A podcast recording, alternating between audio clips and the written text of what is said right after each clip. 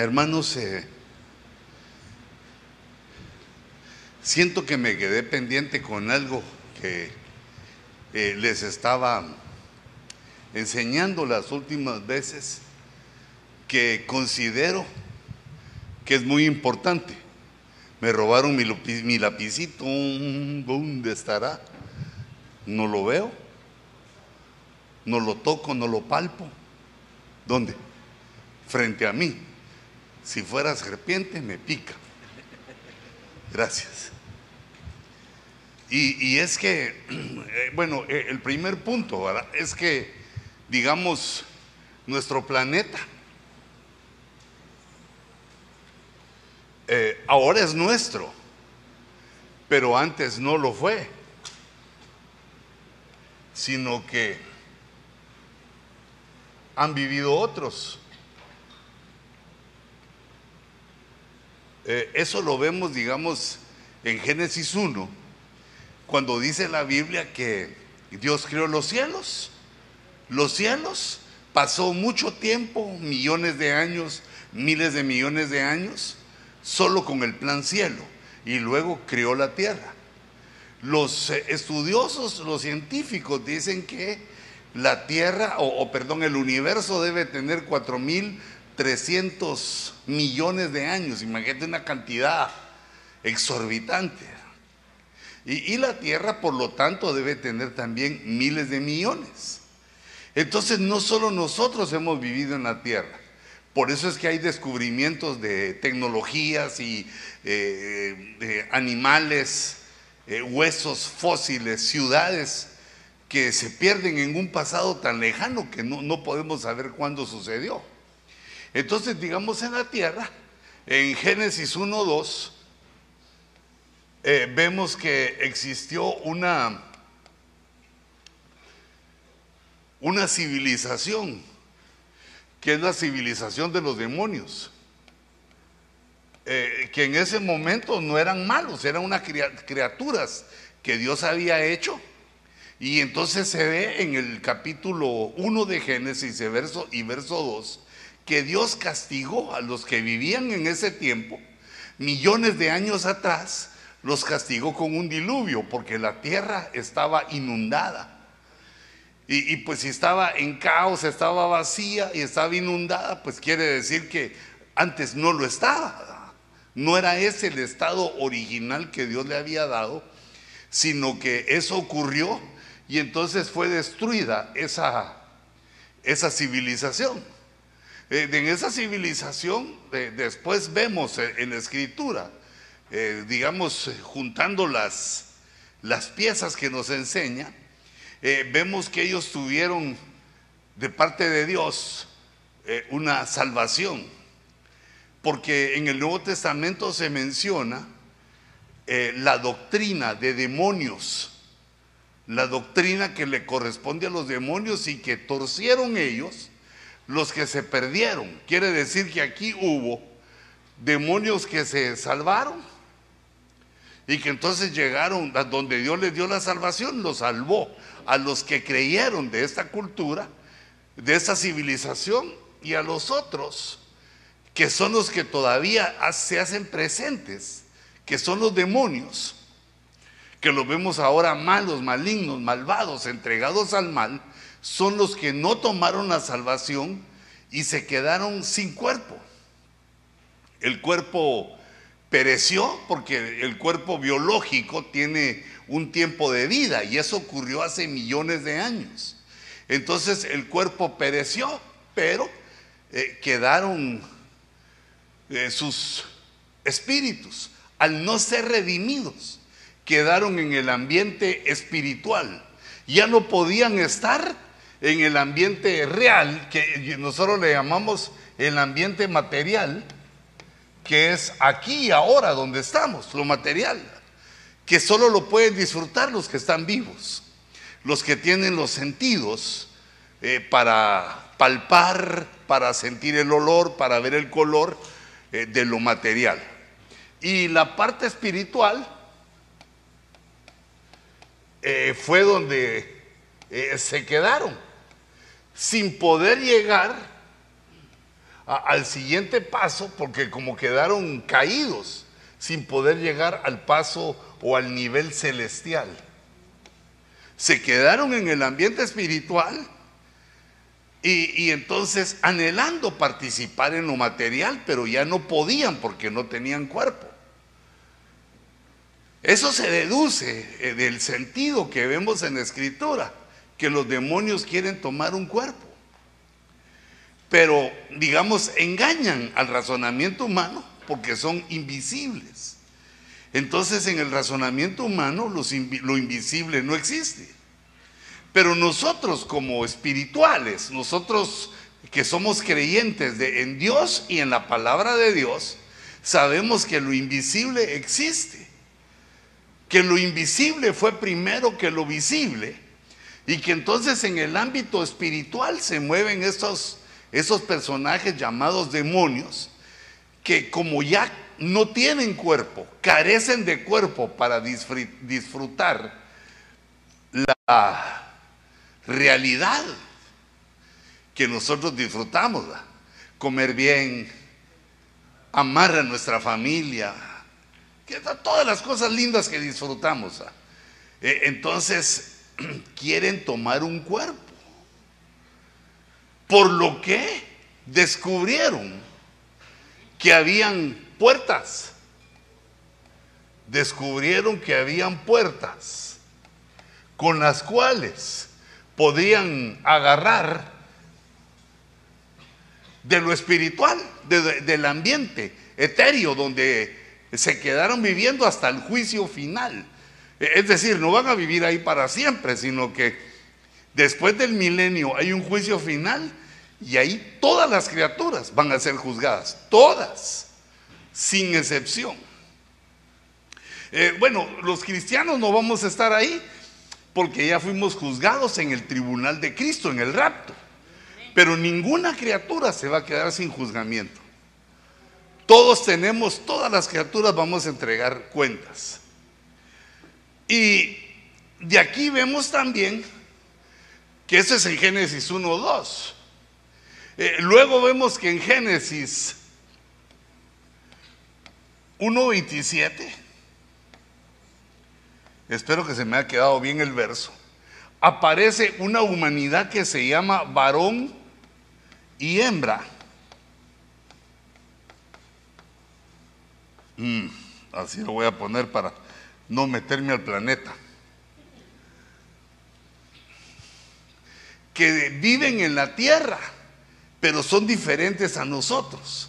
Se les conoce también como Adanes son Adanes, pero fue una creación previa en la cual Dios creó al hombre con su mujer de una vez, así como hacían los antepasados, que de una vez al hijo le conseguían mujer, o a la hija le conseguían marido. Así hizo Dios, hizo al varón y a la hembra, y entonces los puso a vivir en la tierra, de manera diferente a como lo hizo con Adán, porque primero formó a Adán y de su costilla sacó a Eva. En cambio a eso los hizo de una vez varón y hembra. A Adán lo pusieron en el paraíso. Nosotros somos descendientes de Adán y Eva.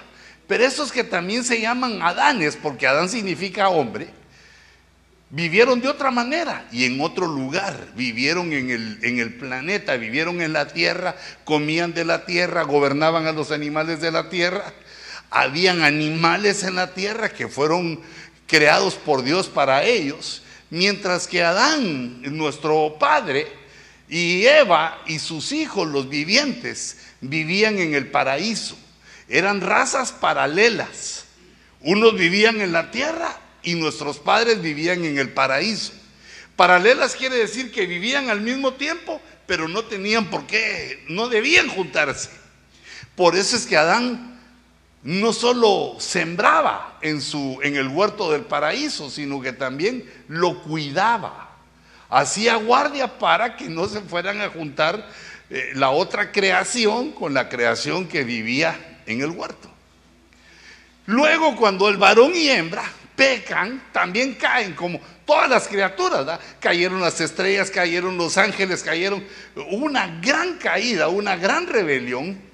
Entonces, de aquí también quedan del varón y hembra unos positivos que reciben la salvación de Dios, que es por la fe, que es por Cristo, recibieron el mensaje de salvación y lo agarraron, se salvaron.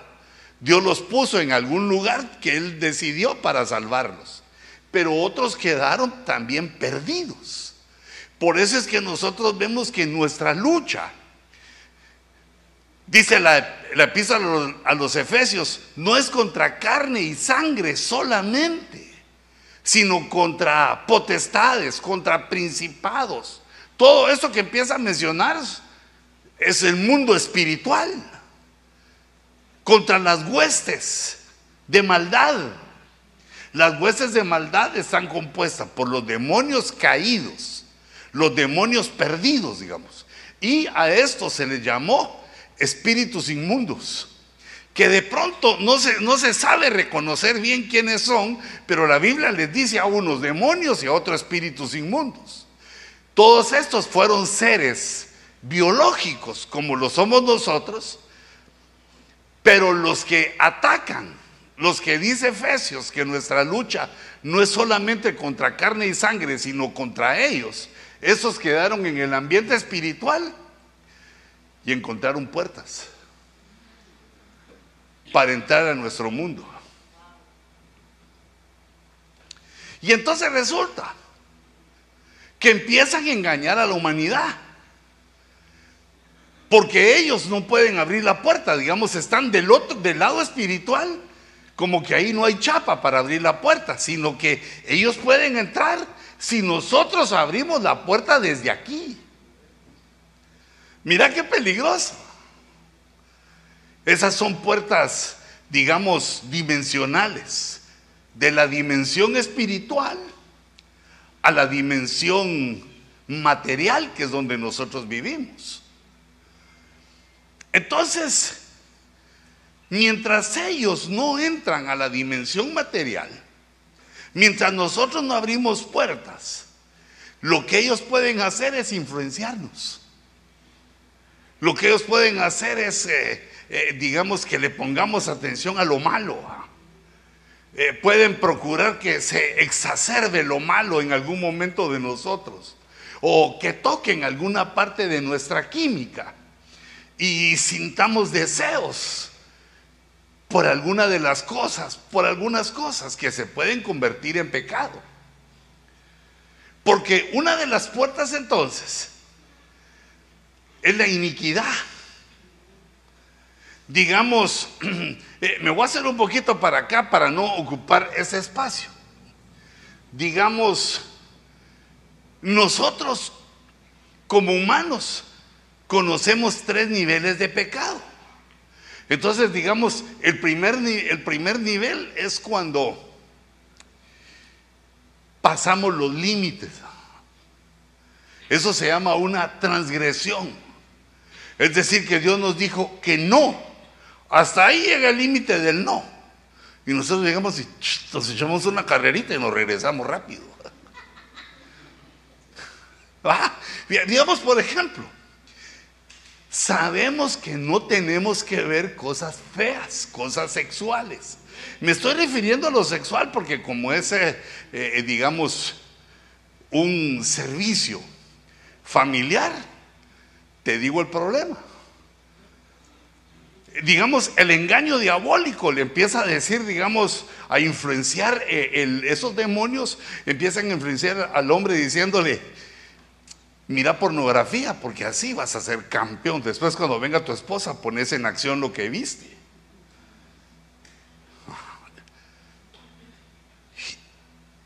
Ese es un pecado. Porque la Biblia menciona que hay ojos llenos de adulterio. Hay, ojos llenos de pecado. Es decir, Dios limpiándonos y después nosotros siguiéndonos a, a ensuciarla. Como, como porqui, como el puerquito. ¿va? Que lo lavan bien y hasta le ponen una moña en el cuello. Bueno, si es que tiene cuello el puerco, porque es casi así recto, derecho. Es donde debería estar el cuello, le ponen una moña y queda bien lavado. Y cuando la sueltan, al charco a tirarse. Pero fíjate que aunque nos reímos, e, ese, esa especie de comparación, de proverbio, lo pone Dios para nosotros. Nos dice que algunos somos como la puerca lavada o como el perro que regresa a su vómito. Ya sabe el perro todo enfermo, todo así, y vomitó, le salió todo lo que se había comido, todo lo, lo malo que se había comido. Lo vomitó y ya se siente mejor. Mira el vómito y se lo come. Asqueroso. Ahora nosotros, no creo que hagamos eso, si sería espantoso, pero espiritualmente lo hacemos porque Dios saca de nosotros lo malo, lo tóxico, lo que nos hace mal y después volvemos en pos de eso. Entonces, primero, nosotros como humanos transgredimos. Eh, por ejemplo, les decía el ejemplo que eh, sale alguna cosa que es de tipo sexual y la vemos en esa primera visión, nosotros tenemos la decisión de decir eso no. O decir eso sí. O el engaño de decir solo un poquito. Entonces cuando uno dice solo un poquito, entonces entra lo que se llama transgresión. Ya Dios transgrede. Ya Dios nos había dicho que no. Pero dijimos, solo un poquito. ¿Va? Como cuando a uno le niegan los pasteles, ¿verdad? Que estás cargado de azúcar y te niegan el pastel y dices, solo un poquito. Y ese poquito se llama tirito suicida, porque te estás jugando la vida. Pero entonces, fíjate, es también son también pasiones de nuestra alma, pero es una influencia demoníaca que encuentra el momento, encuentra la hora, encuentra el momento de debilidad, de soledad, encuentra el momento adecuado y entonces nos hace entrar en transgresión. Estaba el límite que Dios nos había puesto y lo pasamos. Y, nos estamos de que la paso y me regreso. Salta la tablita, ya la salté. Pero entonces el alma empieza a seducirse. Porque lo malo tiene un deleite. Ese deleite lleva a la muerte.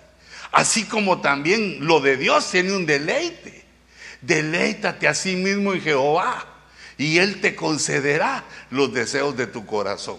Hay un deleite en Dios que yo sé que lo has sentido porque estás aquí. Los que constantemente asisten a los cultos es porque han sentido algo de Dios, han sentido el deleite y lo anhelan.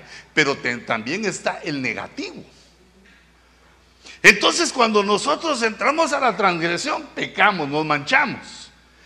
Y entonces cuando varias veces se hace la transgresión, entonces la transgresión se convierte en, sube un nivel de maldad y llega a ser pecado. Y ya en el pecado vienen circunstancias. Eh, eh, fíjate, digamos que lo sexual no es pecado cuando estamos con nuestro cónyuge. Digamos ahí no se llega ni a la transgresión, ni al pecado. Pero cuando ya interviene otra persona, es lo mismo, pero otra persona.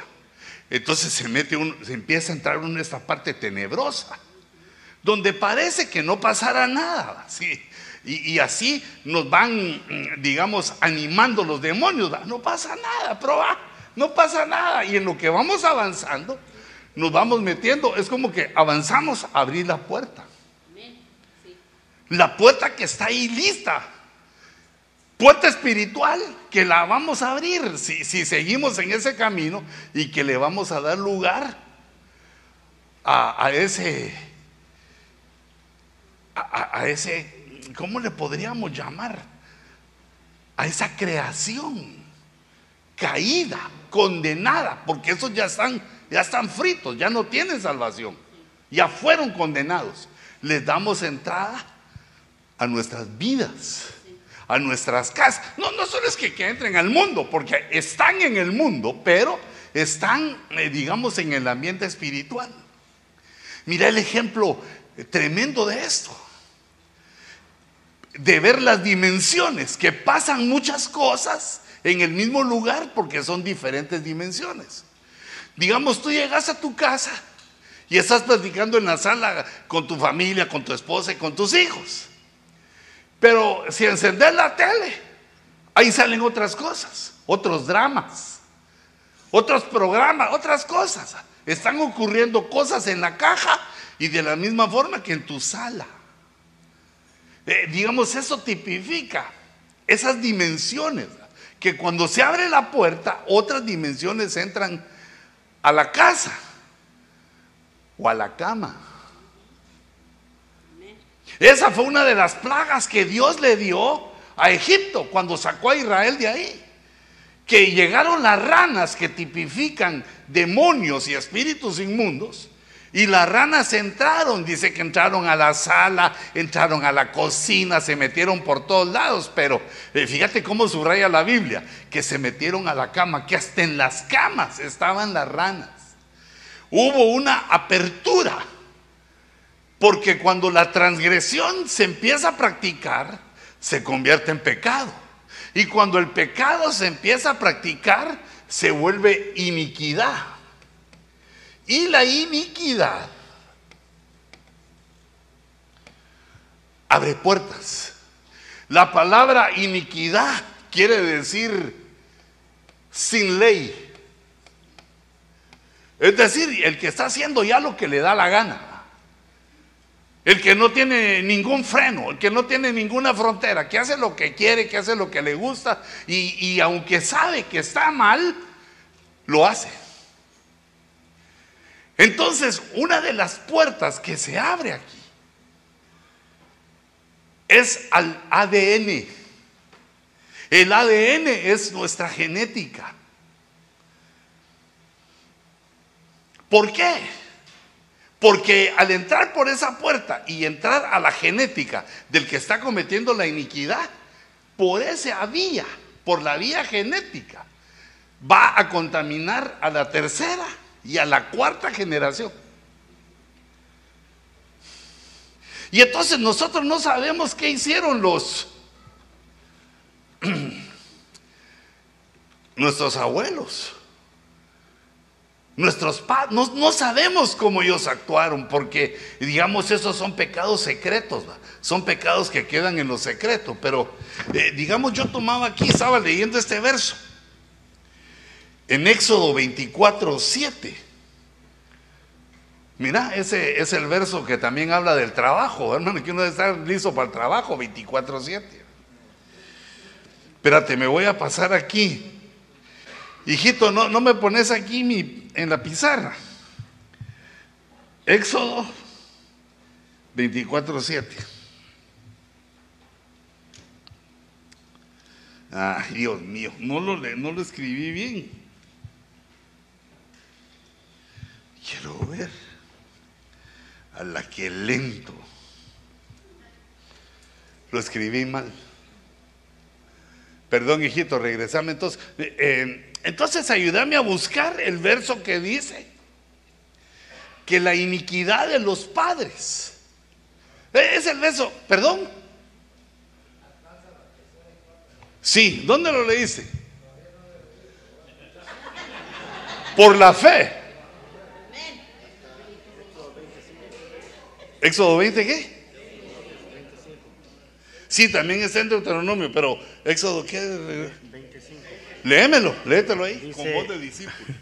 Dice, no, lo, no los adorarás ni los servirás, porque yo, yo, el Señor tu Dios, soy yo celoso, que castigo la iniquidad de los padres sobre los hijos hasta la tercera y cuarta generación de los que me aborrecen.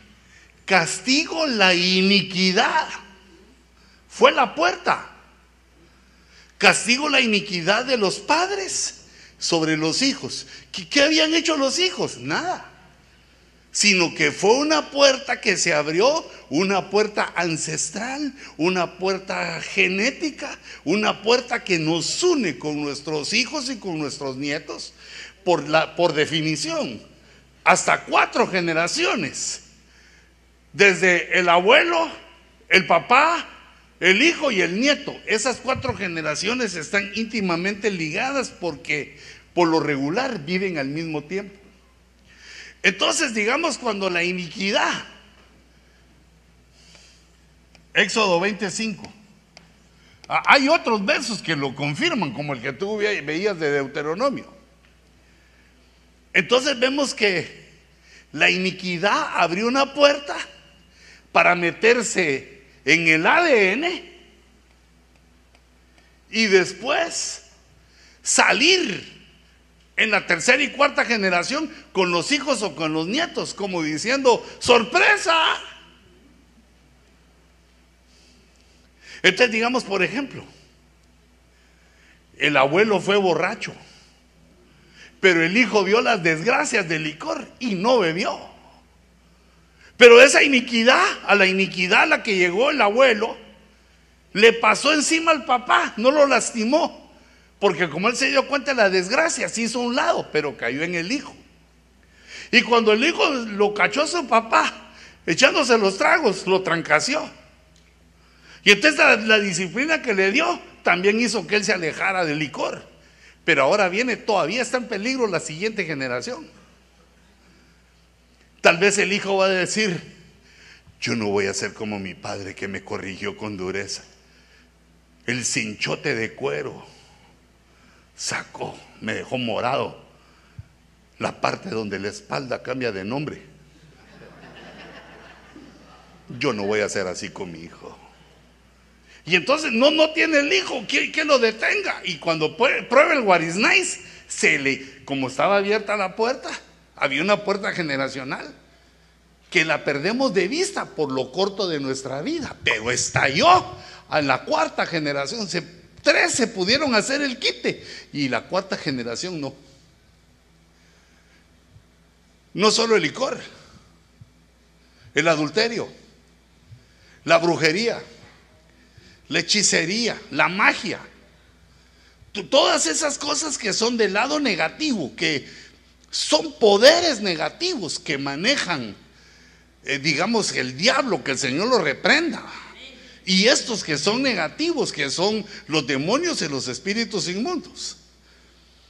Todo ese ambiente se mueve en esto y quedan en peligro entonces a causa de la iniquidad, que es una puerta. Pero ahí mencionaba cuando leía el hermano que el enojo de Dios era la idolatría. O sea que hay una iniquidad que es idolatría. Porque ahí tenemos que ver que es la fe la que abre puertas. Dios nos dio la fe para abrir las puertas. Por ejemplo, cuando le tenemos fe a Dios, Dios se agrada con nosotros y nos abre una puerta de comunicación con Él.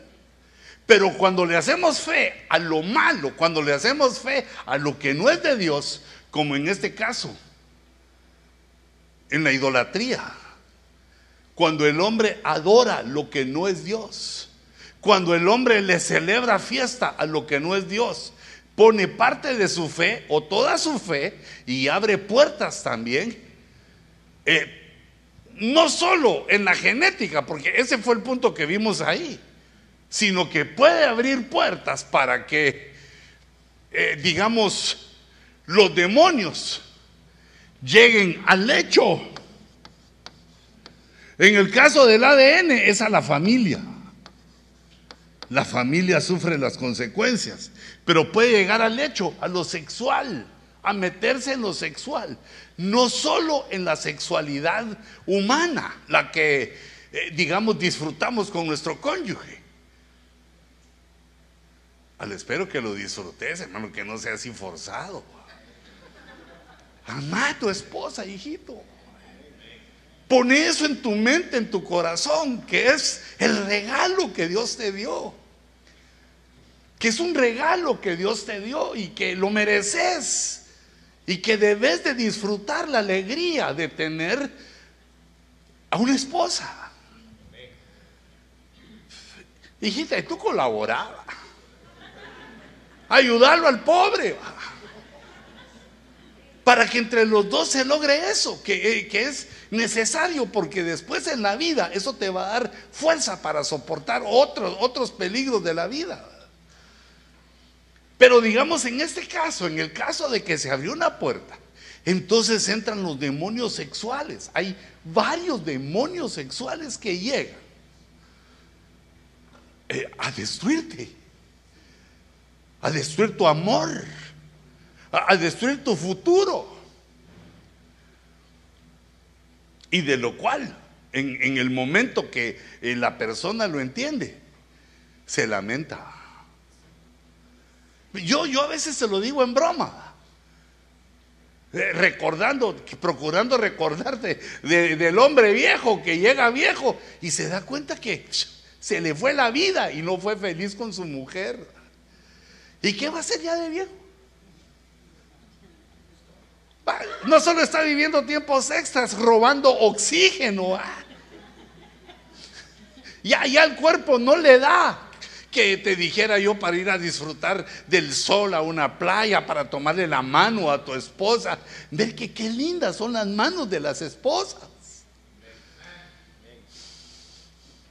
No que uno, hijita, pagando el manicure y no disfruta el trabajo de las chinas ahí, haciéndole...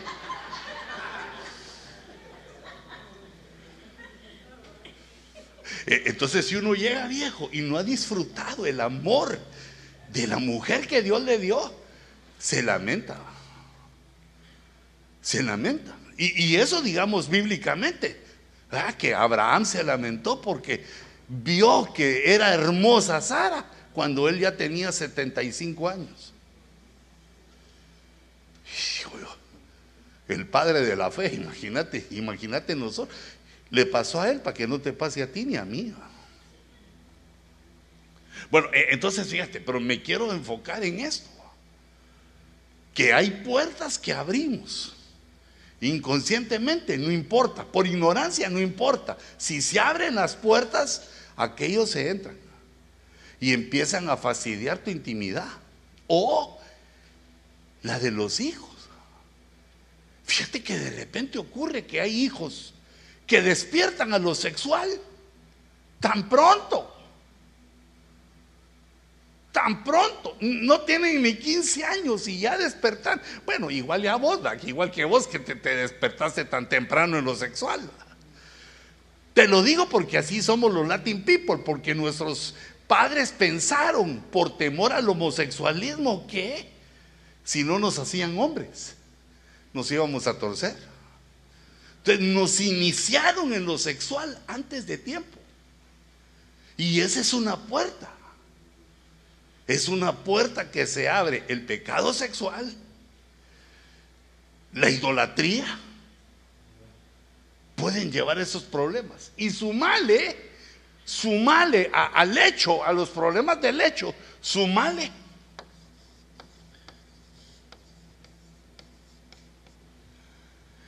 El problema del homosexualismo es por una iniquidad que es el matriarcado.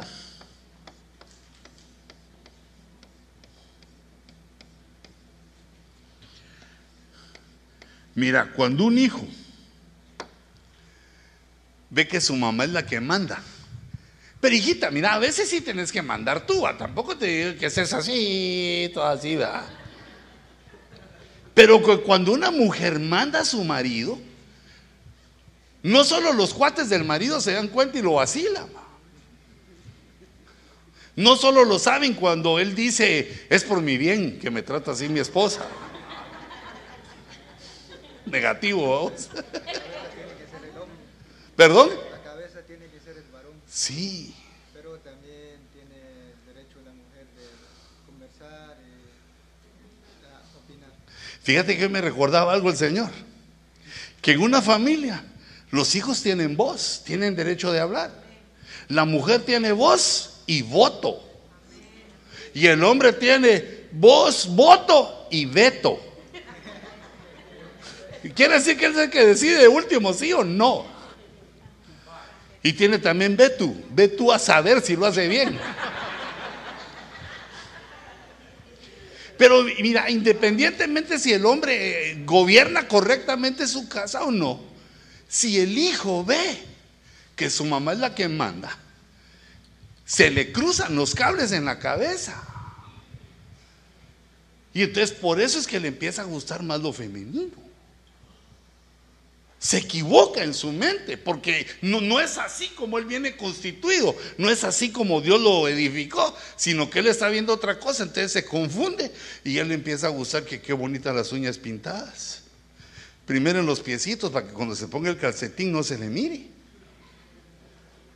No quiere carrito sino muñeca, pero, pero digamos, las personas dicen que es que así nacen, pero no. Es que hay iniquidad en nuestras casas. Por eso, hijita, mira, yo, yo, sé que a veces los hombres fallamos, pero cuando tu marido esté consciente y bien, deja que él gobierne. Ahora, cuando se atarante, agarra rápido el timón, porque si no va a ser un guamazo toda la familia. Y por eso Dios nos trae a los hombres a la iglesia, para equilibrarnos, para madurarnos, eh, para darnos esa autoridad masculina que nos fue entregada, pero necesitamos ejercitarla para hacer bien las cosas, para que nos admire nuestro cónyuge, para que nuestra esposa nos mire y nos diga, no, no nos diga, porque esas son cosas que ellas no dicen, pero las piensan que dicen, qué inteligente. Este es feo, pero inteligente. Lo que tiene de panzón, lo tiene de valiente. Y es bastante, es bastante valiente. O sea que te ven el error, pero cuando ven la acción, la forma en que te movilizas, te admiran. Pues, y si no, ¿y por qué crees que una mujer se va a enamorar de uno ya cuando llega a los 50 ya todo se le distrofia? Porque ven tu carácter varonil. Y también los hijos. Si sí, mis chicharrones también por ahí. Mira, también los hijos miran a su padre, un hombre maduro, entero. Yo quiero ser como mi padre, no como mi madre. Y lo mismo le ocurre a la mujer. Si la mujer ve que es su mamá, la, la, la machín, también se le distrofia y ella también quiere ser machín. Ya le dice su papá, mija, te voy a comprar estos tus zapatitos delicados para tus piecitos. Yo quiero botas. Me siento texana, tejana, me siento yo. Ah, primero las botas, luego la pistola, y después caballo va a querer.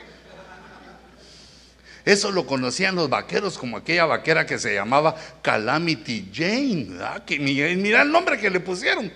Calamidad. Quiere decir que todo hombre que se acercara quedaba hecho una calamidad. Entonces, hijitos, Dios nos da un orden en la vida. Nos crea, nos da un género, nos da una sexualidad y después nos enseña nuestro papel para que la generación que viene atrás sepa también guardar. Eso no es de que encontremos un nuevo orden, una nueva forma. Así fuimos creados. Y eso lo podés ver como, digamos, en la nueva forma de pensar. Sin Dios ocurre esto. Ocurren esas cosas, esas que... ¿De dónde surge esto? ¿Por qué? A un hombre. Qué horrible ver eso. Esa es una transgresión, fíjate, eso le contamina a uno la mente. Que de repente aparecen, hermanos, dos hombres. Lo peor que bonitos vos. No como uno, va. Bien plantados, hasta con los músculos donde debe ser. Y aparecen ahí que se agarran, se besan, bigote contra bigote. Uno reprende al diablo, vamos. Pero dice ¿cómo sucedió esto? Si el cuate por fuera. Hasta las solteras dicen, ¿a qué desperdicio? Dicen. Ese estaba bonito, pero se arruinó. Se arruinó. Porque fíjate que el homosexual es una de las cosas más difíciles de quitar. No es imposible, pero es de lo más difícil de quitar. Porque lo, sexual penetra en nosotros de una manera como es invisible. Penetran los pensamientos, la forma de ser, la forma de entender y, nos van dirigiendo al bien, a la felicidad o a la desgracia. Entonces estas puertas que pueden llegar a nuestra familia o al hecho o a nuestros hijos o ya dijimos a nosotros mismos. Nosotros las abrimos a demonios. La Biblia detecta algunos tipos de demonios eh, que, que nos llevan a esta serie de, de pecados. Quiero ver, yo ahí estaba. Mm, Eso, ahí creo que me, me quedé pendiente. Entonces, yo creo que la vez anterior, según me acuerdo, te hablé de este, que aparece, eh, digamos, en Proverbios, aparece, eh, digamos, en la, como en una poesía, como en una comparación. Se le compara con la sanguijuela. En hebreo, el nombre de, que le dan a esa sanguijuela es aluca. Y muchos comentaristas están seguros, o sea, dan su opinión por sus investigaciones, que los antiguos se referían a un demonio, a un demonio de tipo sexual, que se, digamos, se incrustaba en familias o en personas, que era un demonio hembra. Ah, porque te recuerdas que vimos que era una creación y entonces había demonias y demonios. Que era una que era un demonio hembra que ocasionaba un deseo insaciable. Fíjate, todos los deseos que Dios nos pone los podemos saciar. La sed, el hambre, el cansancio, para todo Dios puso una forma de saciarse. Lo deseamos y somos saciados. Pero aquí nos descubren algo. Esta sanguijuela, Luca, que tiene dos hijas, tiene dos bocas, dice otra, otra versión, que dicen, dame, dame, que nunca están satisfechas. Y además aumenta el proverbio, este pensamiento de las cosas que no se sacian, de las cosas insaciables. Y todas están ligadas, están íntimamente ligadas con el asunto maligno. Digamos, dice, hay tres cosas que no se saciarán y una cuarta que no dirá basta. El Seol. El Seol no se cansa de recibir muertos, el Seol, digamos, es insaciable en ese sentido. Pero nos está hablando, digamos, de un aspecto misterioso, eh, espiritual, negativo. No es de nuestra, de la realidad material. La matriz estéril. La mujer que no puede tener hijos. Pero no es ella la insaciable, sino que es una matriz que por más que se le dé la semilla, no da fruto. ¿Quién otra? La matriz estéril, la tierra que jamás se sacia de agua, siempre se la, se la chupa. Y el fuego que nunca dice basta. Entonces aquí nos habla de un espíritu. Yo aquí puse mi... mm, Ya se me borró. Aquí puse eh, el concepto que vi. Hay una, digamos, intervención demoníaca en el hombre.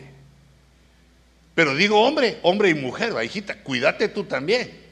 Cerrá las puertas tú también, porque es eh, un demonio que provoca ser insaciables en lo sexual. Lo sexual, así como la sed, como el hambre, como todas las, eh, las necesidades del hombre, eh, es saciada.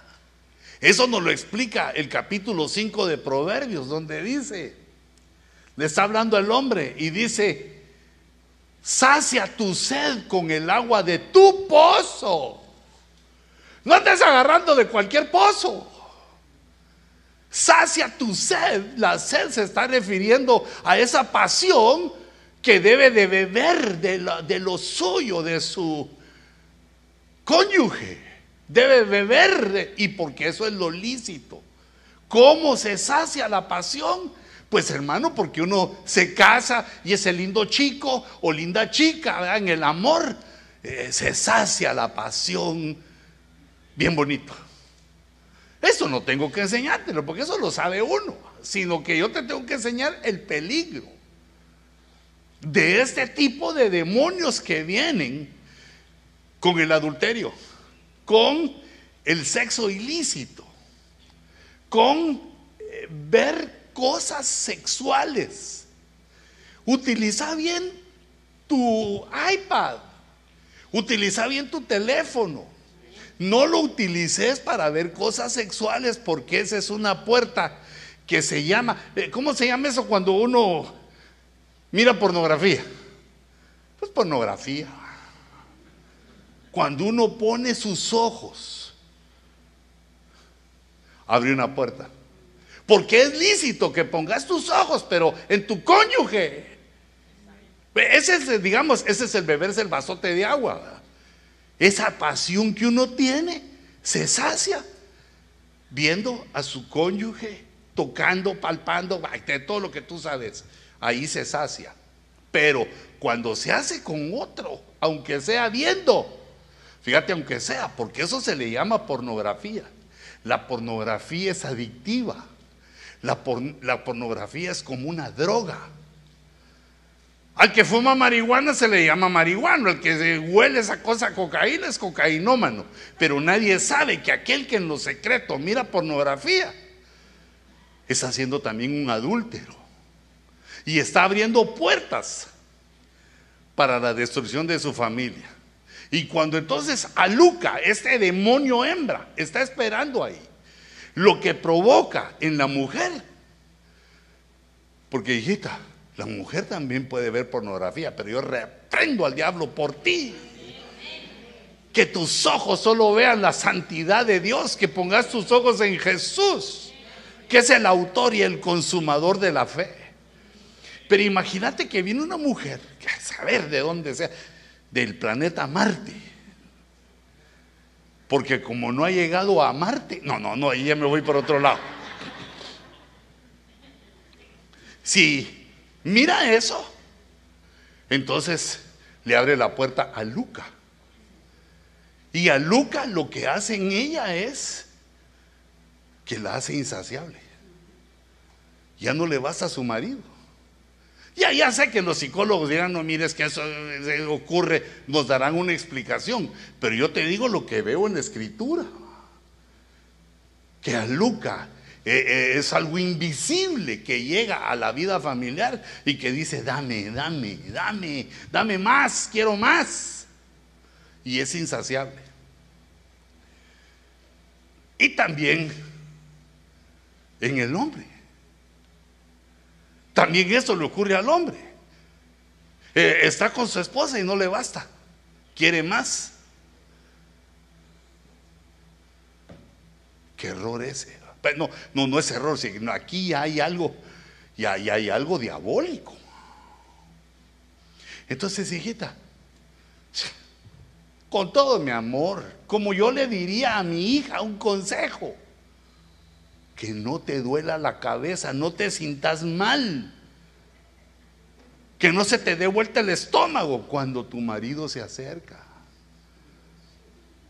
Sé linda con él, sé dulce con él. Disfruta que tenés un hombrezote que te ama. Hermano, vos haces lo posible también, va. Peinate, lavate los dientes, arreglate un poquito, va. Echate loción, dice así. Excepto siete machos, te he dicho yo, ¿a es así? No. Porque son tantos machos que tal vez ya se murió alguno, dijo Cantinflas. Y entonces cuando viene ese, esa ser insaciable, se comienza también a pecar.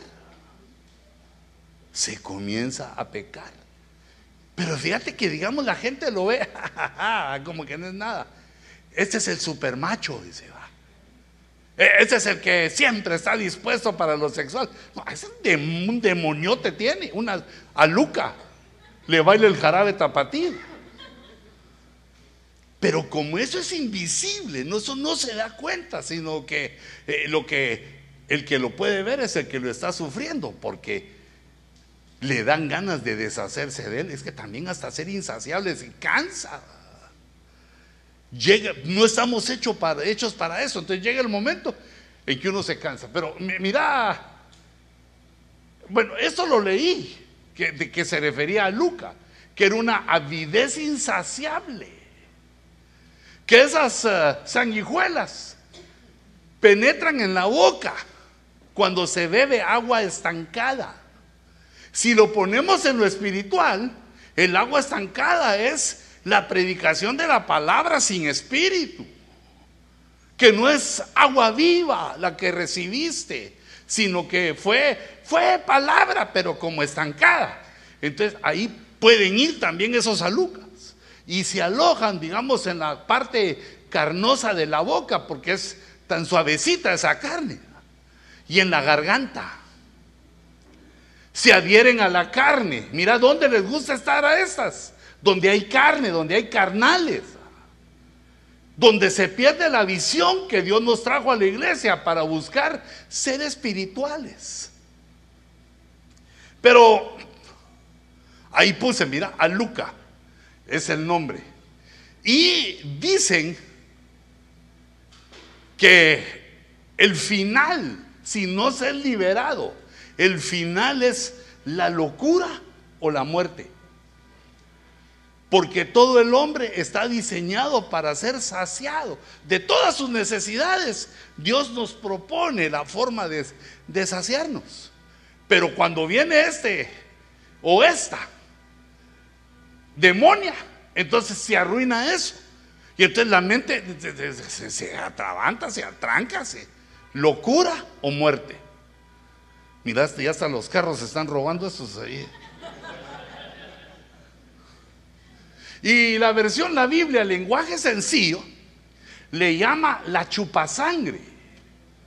Porque, digamos, los antiguos, los persas, porque esto se conoce desde hace siglos, milenios, la tipificaban como un vampiro, como sanguijuela que chupa la sanguijuela, sangre. ¿Y qué es la sangre? La vida. En la sangre está la vida, dice la Biblia en Génesis. Eh, entonces, la chupasangre, la que se acaba la vida, el demonio que termina con la vida de las personas, tiene dos hijas. Una se llama Dame y la otra, Dame más. Y es amiga del que ama el dinero, pues este siempre quiere más. E, el dinero lo hace a uno insaciable y se aumenta. Bueno, hijito, siempre uno debe querer más, ¿verdad? Lograste una meta, querés otra. Pero el amor al dinero, dice la Biblia, que es el principio de todos los males. El amor al dinero es una puerta.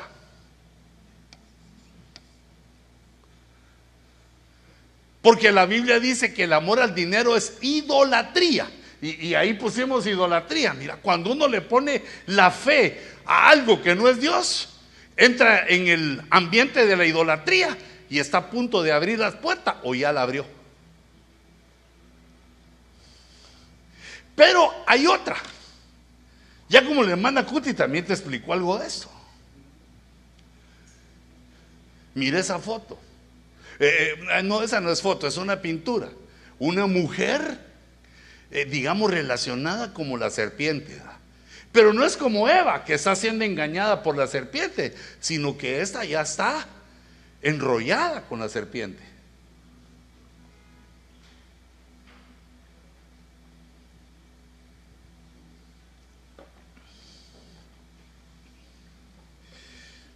Se me va el tiempo. ¿Dónde está eso? Isaías 34, 14. Las fieras del desierto se encontrarán con las llenas. El macho cabrío llamará a los de su especie. Sí, el monstruo nocturno se establecerá allí y encontrará para sí lugar de reposo.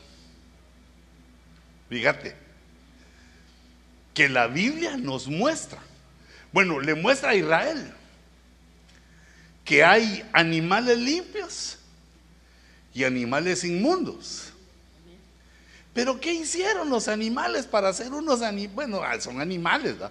Pero ¿qué hicieron para hacer unos inmundos y otros limpios?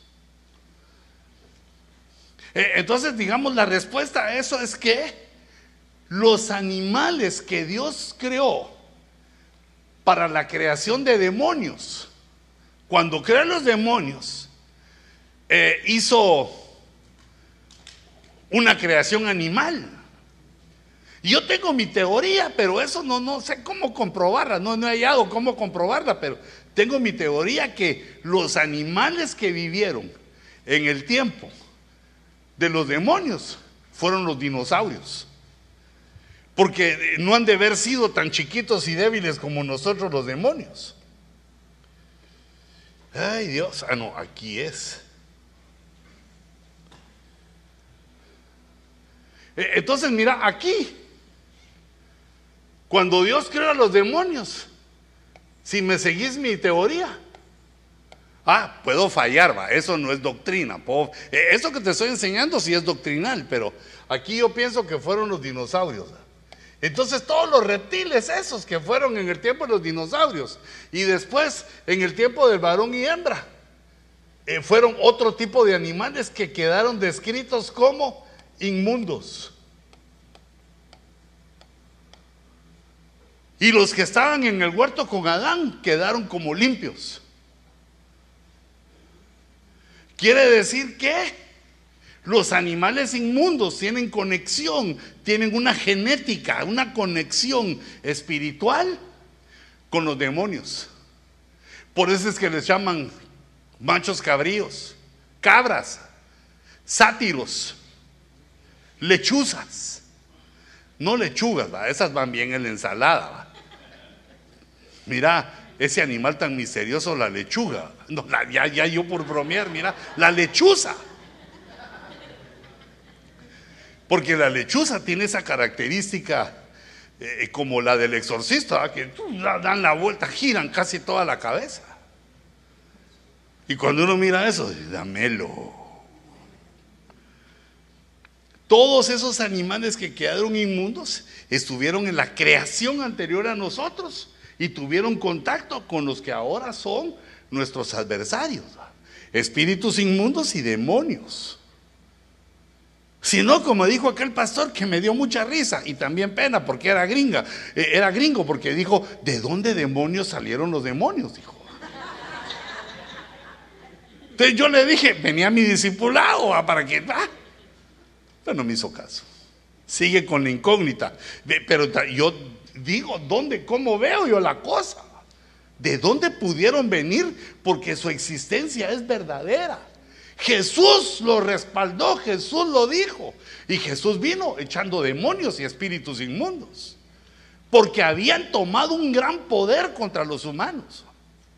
Ah, e, entonces esta que me daba pena ponerla así medio desnuda, pero dije, no, hombre, si lo que sale ahora por todos lados, ya, eso lo deja como caricatura. La Biblia del lenguaje sencillo, en lugar de monstruo nocturno, dice el fantasma que espanta. Me, pegó esa, esa también me pegó, mira la de la BLA, de la Biblia latinoamericana dice el monstruo llamado Lilith. Es que este no se me olvida porque había la primera vez que yo oí de Lilith fue una enseñanza que dio el apóstol Sergio. Y hace años, tal vez unos 25, o un montón de años. Y entonces eh, mi esposa y yo teníamos unos amigos que se llamaba Antonio y Lili, se llamaba su esposa. Y entonces yo oí el remazo, wow, me fui a estudiar a la famosa Lilith. ¿ah? Y entonces fuimos un discipulado. Y entonces, eh, eh, hermano Luis, nos da usted, denos usted el discipulado. Al encamado se lo dijeron, ¿verdad? Salte yo y, y padre, oremos, ahí que enseño. Y dije, me voy a echar la enseñanza de Lilith. Pero yo no sé cómo lo dije. Y como la hermana se llamaba Lili. Después llorando, hermano, yo soy el demonio, hermano. Y no, por favor. Eh, digamos, pensemos con madurez. Estas no son humanas. No son humanos, no son espíritus humanos. Son otra creación. No, no te estoy diciendo a ti, hijita, hombre. No es Lili, es Lilith. Y también se le llama Lamia. E, ese es otro nombre que se le da en otra versión por, por, todos los nombres. Esta es la que en la Reina Valera antigua, la de 1865, dice Lamia. A este, este demonio hembra es al que los mm, hebreos, los rabinos, empezaron a enseñar que fue la primera esposa de Adán. Que Adán se casó con esta Lamia, con esta Lilith, y que le fue infiel. Y que entonces Dios se la quitó y le mandó a Eva. Eso no es así, eso se alimentaron, es una, para decirlo con sinceridad, es una burrada. Porque Adán era humano y esta era demonia. No, se podían casar porque ésta había vivido millones de años antes que él. La Biblia dice que de la costilla, vos, de donde le pegan aquí los boxeadores a uno para noquearlo, de donde duele, te arrancaron esa linda criatura que ahora es tu esposa. Te la arrancaron así chiquita, huesito y, carnita de costilla. Ahora ya la hiciste prosperar.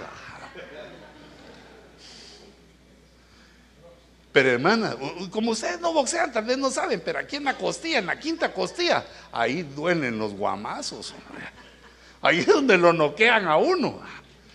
En lo literal y también en lo almático, porque cuando tocan a tu esposa por algo, ah, te sacan calor. A ni un amén, hermano, hubieras dicho. Ah, para darle ánimos a esa linda criatura que vos a ver quién defiende a esta porque yo salgo huyendo. Olvídate, hermano, así como te va a querer tu mujer si en lugar de valiente te ve cobarde. Lo que uno le tiene que decir a su mujer es, mija, cuando este me empiece a trancasear, o sea, ya sabe uno que va perdido, va. Cuando este me empiece a trancasear, vos corre y ponete a salvo. Ah, llego yo como pueda, así todo, y como pueda, llego yo allá. Yo así le digo a mi esposa.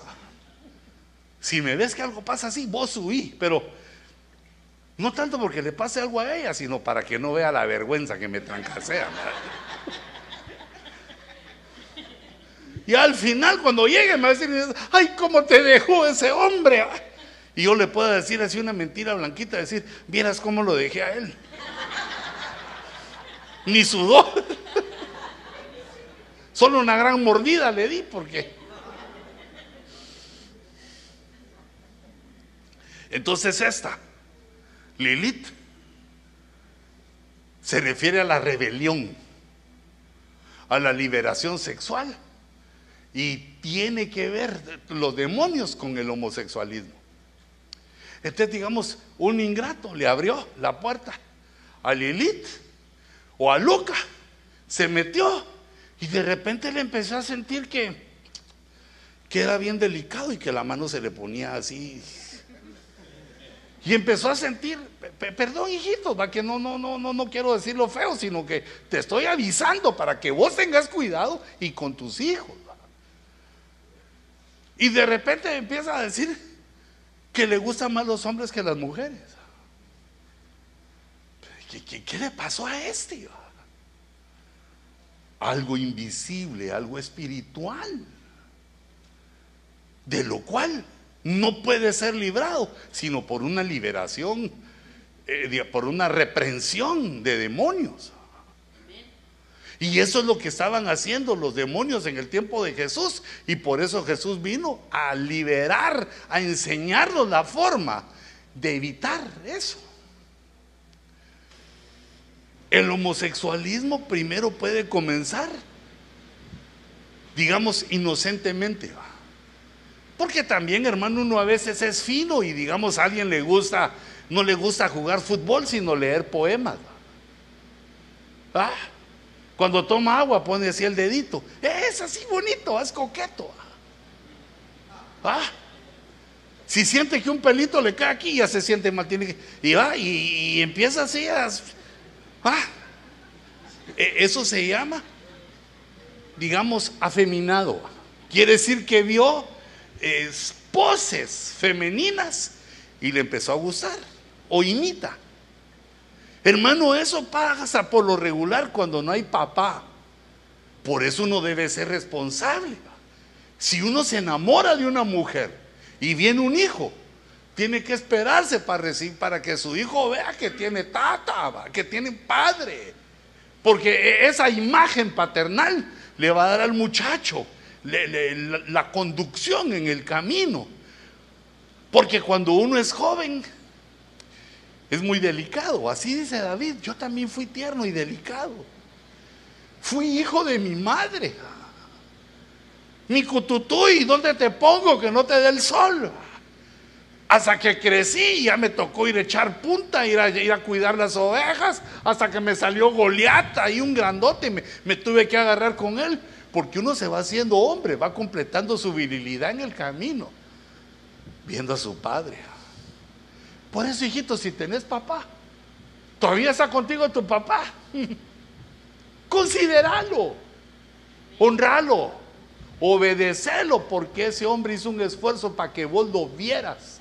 Hicieras vos una, una imagen paternal y ahorita seas machito saber cuántas lágrimas aguantó, cuántas trancaseadas aguantó, que ya se iba, que ya lo dejaban, se arrodilló ahí ante su mujer para decirle, no me dejes chata. Saber qué esfuerzo hice es trabajando hasta las 12 de la noche, sudando la gota gorda, ¿Mm? soportando que las mujeres guapas decían, caballero, venga para acá, y él, no, yo tengo mi chata en la casa saber, saber qué cosas aguantó tu padre. Para que cada vez que te levantaras, ahí está el viejo. Viejo, mi querido viejo. Pero consideralo. Porque muchos cobardes huyeron. No lo aguantaron, ni aguantan nada. Son esos a los que les cantamos la canción, pareces una nena. Ay, Dios mío, como tenían que trabajar, como que tenían que hacer un esfuerzo. Mejor me voy porque mi ruta no es vivir con nadie, no tengo la responsabilidad. E, esa es otra manera de afeminamiento. Que un hombre no soporta la responsabilidad. Así bien machito para producir al nene, pero una nena para mantener al nene. ¿Ah? Son machitos, va, para pedir la honra, pero gachos para la responsabilidad. Pero todo eso ocurre, mira, con cosas invisibles. No solo es la educación que a uno le dan. A la ya me tardé mucho, a zona 7. No, nunca termino. Es que eso como que no termina. Pero te quiero enseñar este otro. Que este otro ya es uno que ataca a la mujer en nuestras narices. Ese se llama Asmodeo. Quiero ver si salió ahí. Ahí está, mira. Ese provoca infidelidad, perversión sexual y muerte. Mira esa gráfica que me eché. Fui dibujando desde el piecito allá, mira, fui dibujando poco a poco todo.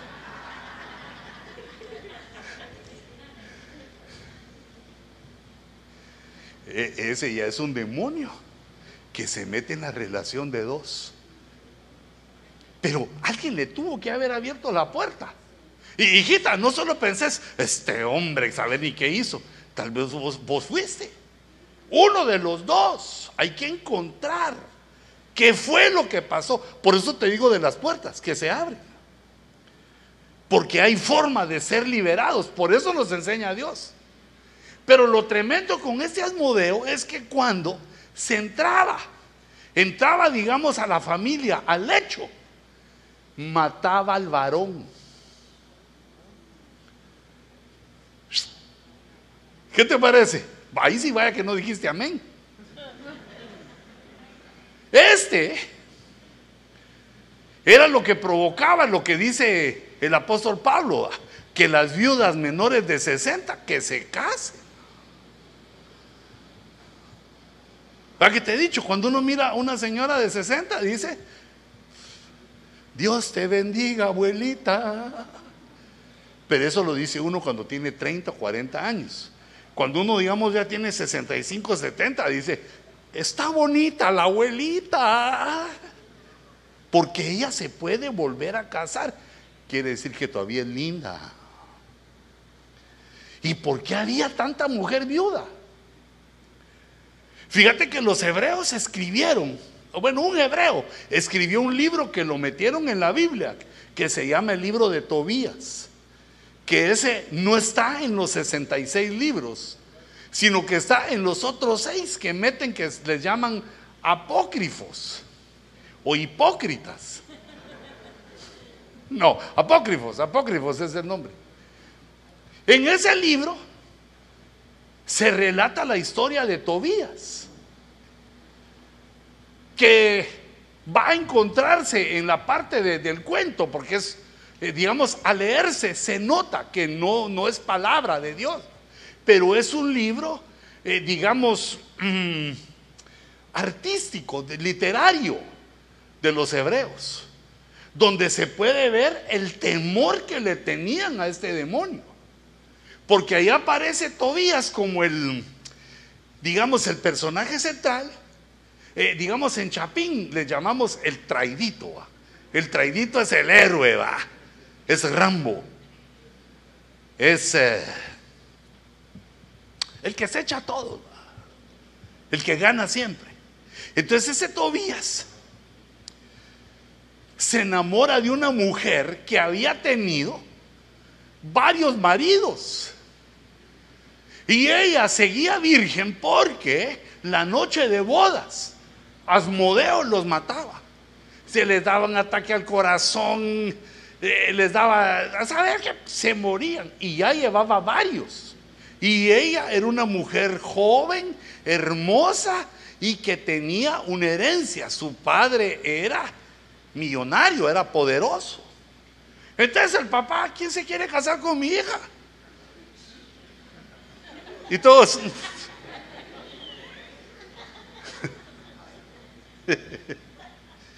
Uy. ¿Qué prefiere uno, va? ¿La belleza o la vida? La vida, va, hermano. Entonces hubo tres que cuatro que se animaron. Y, esa noche ese demonio Asmodeo, ahí es donde eh, nos dicen los hebreos que conocían su nombre. Pero entonces, digamos, la historia eh, se va por lo idolátrico. Porque la historia que cuentan los hebreos es que Tobías encontró al arcángel San Rafael. En primer lugar, y para ir comenzando, ese arcángel no aparece en la Biblia, sino que, bueno, tal vez no es inventado. Es, una, eh, eh, es un cuento de los hebreos, pero dice que aparece San Rafael. Yo al que conozco es aquel que dice, cierro mis ojos. Ese es el único Rafa que yo conozco así, pues. Pero yo te estoy diciendo esto para que veas que esto no es bíblico, sino que expresa el temor de los hebreos. Y que entonces este Rafael lo empieza a dirigir, lo va dirigiendo eh, para que llegue al territorio donde vivía esa linda chica, que pues va, era la viuda negra, ¿va? porque a todos los que se acercaban se los echaba. Y entonces, ah, bueno, primero, eh, digamos lo que no es bíblico, idolatría, la confianza en ángeles, o sea, cosas feas que no debemos de tener. Nuestra confianza debe estar en Cristo. Pero luego la historia dice que se paró en un estanque Tobías y pescó. Un gran pez pescó. Y entonces el ángel le dijo que guardar el corazón y el hígado, hechicería. ¿Ah? Que lo guardara, que lo tuviera listo, porque lo iba a necesitar más adelante. Y entonces llega, va con corazón de pez, con hígado de pez, y llega y encuentra a esta criatura que estaba dominada por Asmodeo. Y resulta que él es el valiente que dice, me caso con ella. Y entonces en la noche de bodas, ya Rafael de España le había dicho que tenía que hacer, que tenía que quemar el hígado del corazón del pez y que entonces Asmodeo iba a ser reprendido. Los hebreos, digamos, conocían esas cosas de hechicería eh, como una forma de alejar a los demonios que nosotros sabemos que no, porque Jesús dijo que eh, si no el reino de las tinieblas se caería que los demonios no echan fuera a los demonios. Porque así le dijeron a Jesús, tú por el príncipe de los demonios, Belcebú, por ese príncipe echas a los demonios. Y entonces el Señor les dijo, no, ustedes blasfeman. Yo por el dedo de Dios, el Espíritu Santo, por eso echo yo fuera demonios. Entonces resulta que llegó el día de la boda y, aquel logró sobrevivir, pero ya se lo andaba echando al modelo. Ah, porque para que la aventura tenga emoción. Y entonces se salvó, reprendió. También los hebreos de los tiempos de Jesús reprendían a los demonios en el nombre de Salomón. Así, en el nombre de Salomón, el constructor del templo.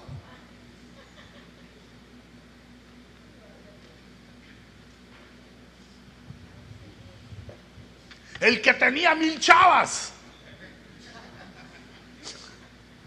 Imagínate las modelos carcajeándose, va.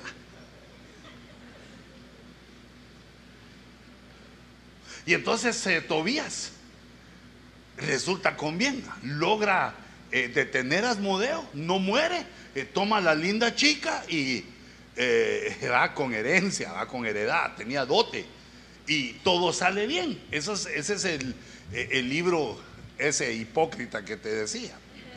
Pero ahora vamos a la Biblia. Dice, eh, los, hay tres evangelios que reportan este hecho. Solo Juan no toma en cuenta este hecho. Juan andaba en otra, en otra dimensión. Pero dice aquí en Marcos capítulo 12, 20. Dice, hubo siete hermanos. Y el primero tomó esposa y murió sin dejar descendencia. Ah, una coincidencia. Y el segundo la tomó, porque esa era la orden que tenían los hebreos, que se llama la ley del levirato. Que el hermano tenía que, eh, digamos, que todos debían dejar simiente para que el nombre de su familia no se perdiera. Pero si la persona moría, entonces el hermano, el pariente más cercano, le levantaba simiente. Es decir, que se llegaba a la mujer del difunto y el hijo que nacía no se llamaba con el nombre del vivo, sino con el nombre del muerto. Para conservar el nombre del que había fallecido. Y entonces dice, y el segundo la tomó, utilizando la ley del levirato, y murió sin dejar descendencia. Y así mismo el tercero, y el cuarto, y el quinto, y el sexto. Yo creo que el séptimo sí entró persinado, Porque si hubiera sido evangélico, hubiera estado reprendiendo. ah. Y entonces decía la pregunta, se murieron los siete y después murió ella. Pero digamos, e- e- este, esto que aparece en la escritura, eh, te lo menciono porque en la mente de los hebreos estaba el temor de un demonio que mataba al varón en la noche de bodas o antes de que dejara descendencia. Y entonces le hacen la pregunta a Jesús, ¿va? y le dice, como diciendo, "Si este no hay resurrección, Señor, pues eso no hay resurrección, sino el que se muere se murió. Se murió también la señora. Y entonces, si hay resurrección, ¿con quién va a estar casada esta señora? ¿Con quién de los siete va a estar casada? Y entonces Jesús les dice, vosotros erráis porque ignoráis las escrituras y el poder de Dios. A la resurrección seremos como los ángeles. Ya no va, no va a haber matrimonio ni hijos, sino que los que entremos ahí, yo tengo fe que tú y yo entramos, hermano. Los que entremos ahí, estamos cabales y digamos con el lenguaje actual seríamos los de la foto. Y los que no entraron ahí, no entraron. Eh, Tendrán otro lugar como salvos, pero ahí no.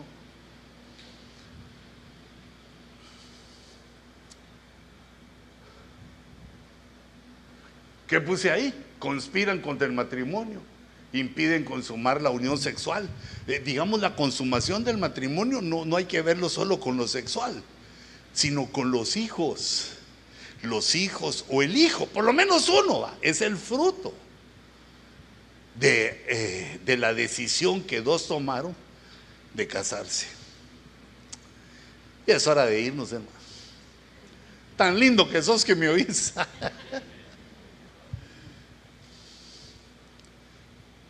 no abramos puertas. Mira, solo la última. Eh, hijito, vos que sos juvenil, mira, recogeme esa hojita que se me cayó ahí, mira.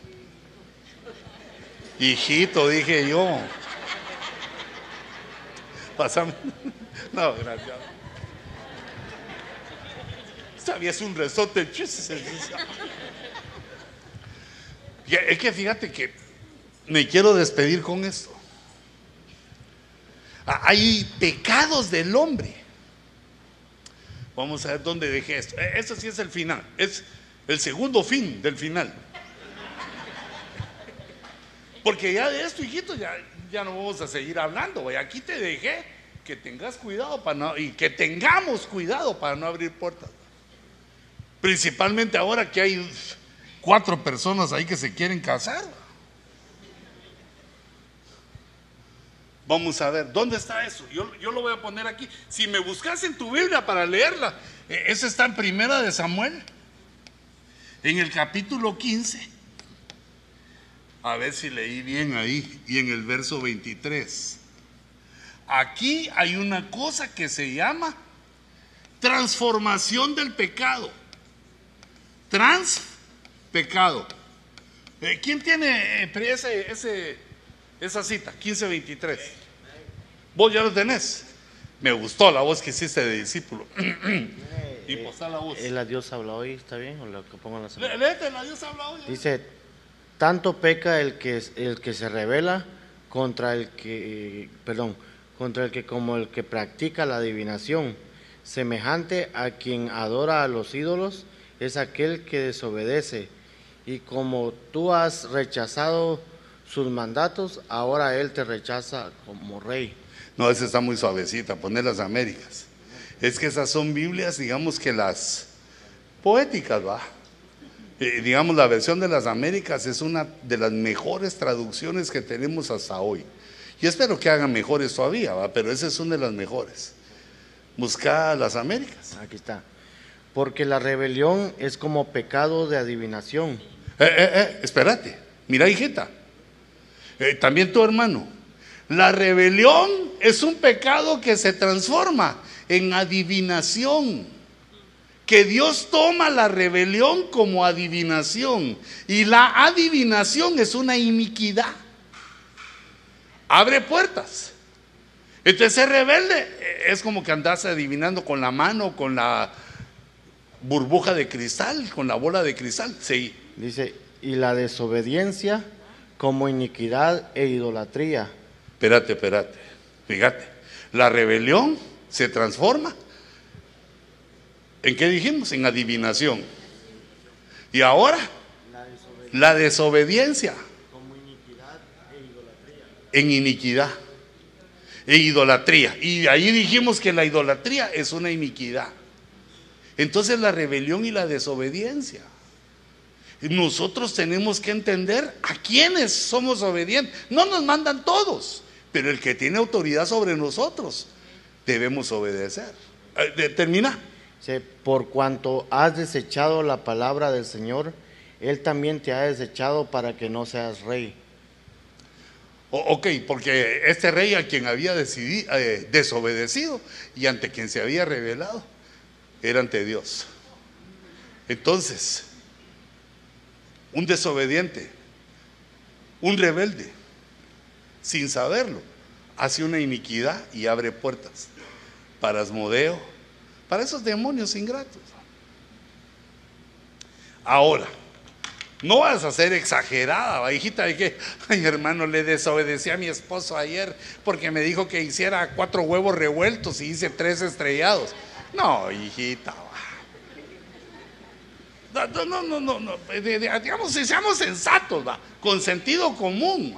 Ahí se está hablando de un hombre que no se sujeta a nadie, es inicuo, sin ley, o una mujer que no sabe sujetarse a su marido. Por eso, hijita, si no te has casado, abrí bien los ojos y mira con el que te vas a casar, porque te vas a tener que sujetar a él. Solo un hombre dijo amén, fíjate, y aquí es un negativo cambio. No, no, hijita, pensé que en tu corazón te estoy diciendo esto y tú lo recibís por espíritu, porque es verdad. No importa que sea atarantado, no importa que se equivoque, no importa que... Porque Dios le dio la autoridad a él. Por eso entonces uno, mira, tiene que ver bien a quién le dice que sí. Pero ya te dije esa revelación, ¿va? que uno dice, ya no me voy a casar, dice aquella, y se sube al último vagón. ¿va? El vago más grande es el que le toca. Entonces tranquila, nadie te está corriendo. Deja que fluya el amor, deja que te rueguen, deja que te den regalos, que te digan, vaya, dígame que sí. ¿Ah? Que lloren, porque después vas a llorar tú. No, no, perdón. Que lloren, ¿verdad? Para que se mire que te aman. No sea regaladota. Si es que te quiere, ese va a seguir en pos de ti porque, porque así es el corazón del hombre. Cuando le dicen que no algo, le sale el penacho de tecún humano y no sé.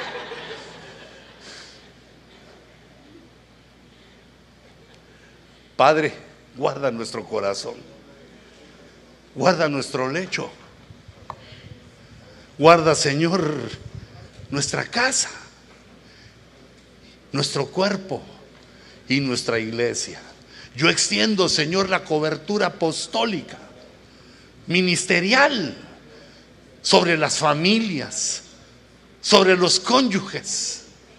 Te bendigo, hijito, y extiendo esta cobertura para que no sea vulnerada tu casa ni tu ser.